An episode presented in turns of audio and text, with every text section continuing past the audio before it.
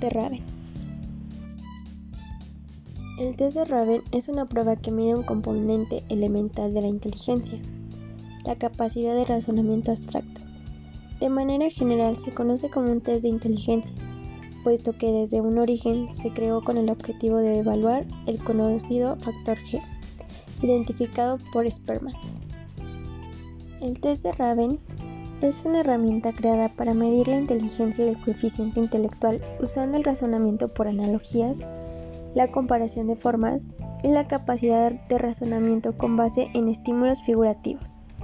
Este test puede aplicarse de forma individual o grupal.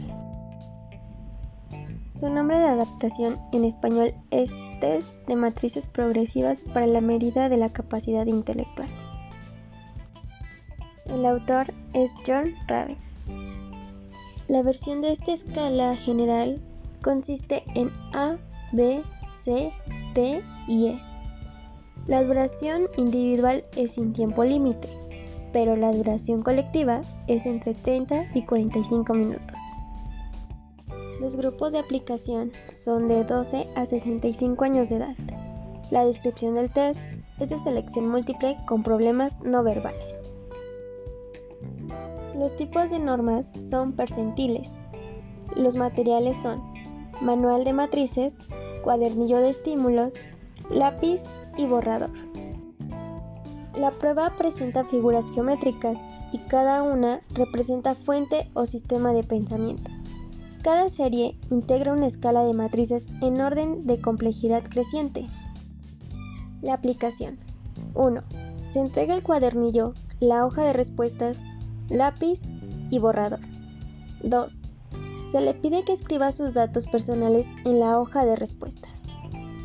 3.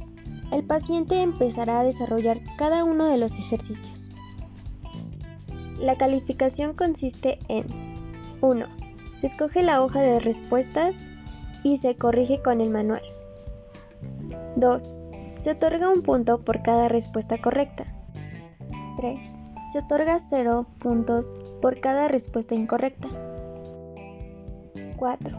Se suman los puntajes totales de cada serie y se obtendrá el puntaje total general. 5.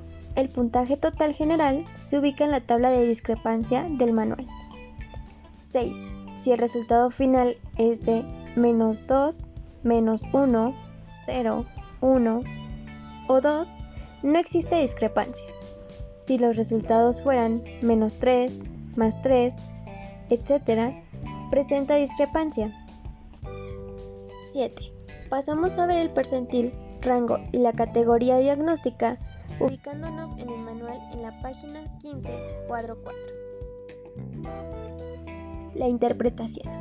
Se tiene en cuenta la edad del paciente, el puntaje total, percentil, rango y categoría diagnóstica para poder dar la interpretación correctamente. Muchas gracias, mi nombre es Jennifer Nigeli López Sánchez, nos vemos en otro segmento.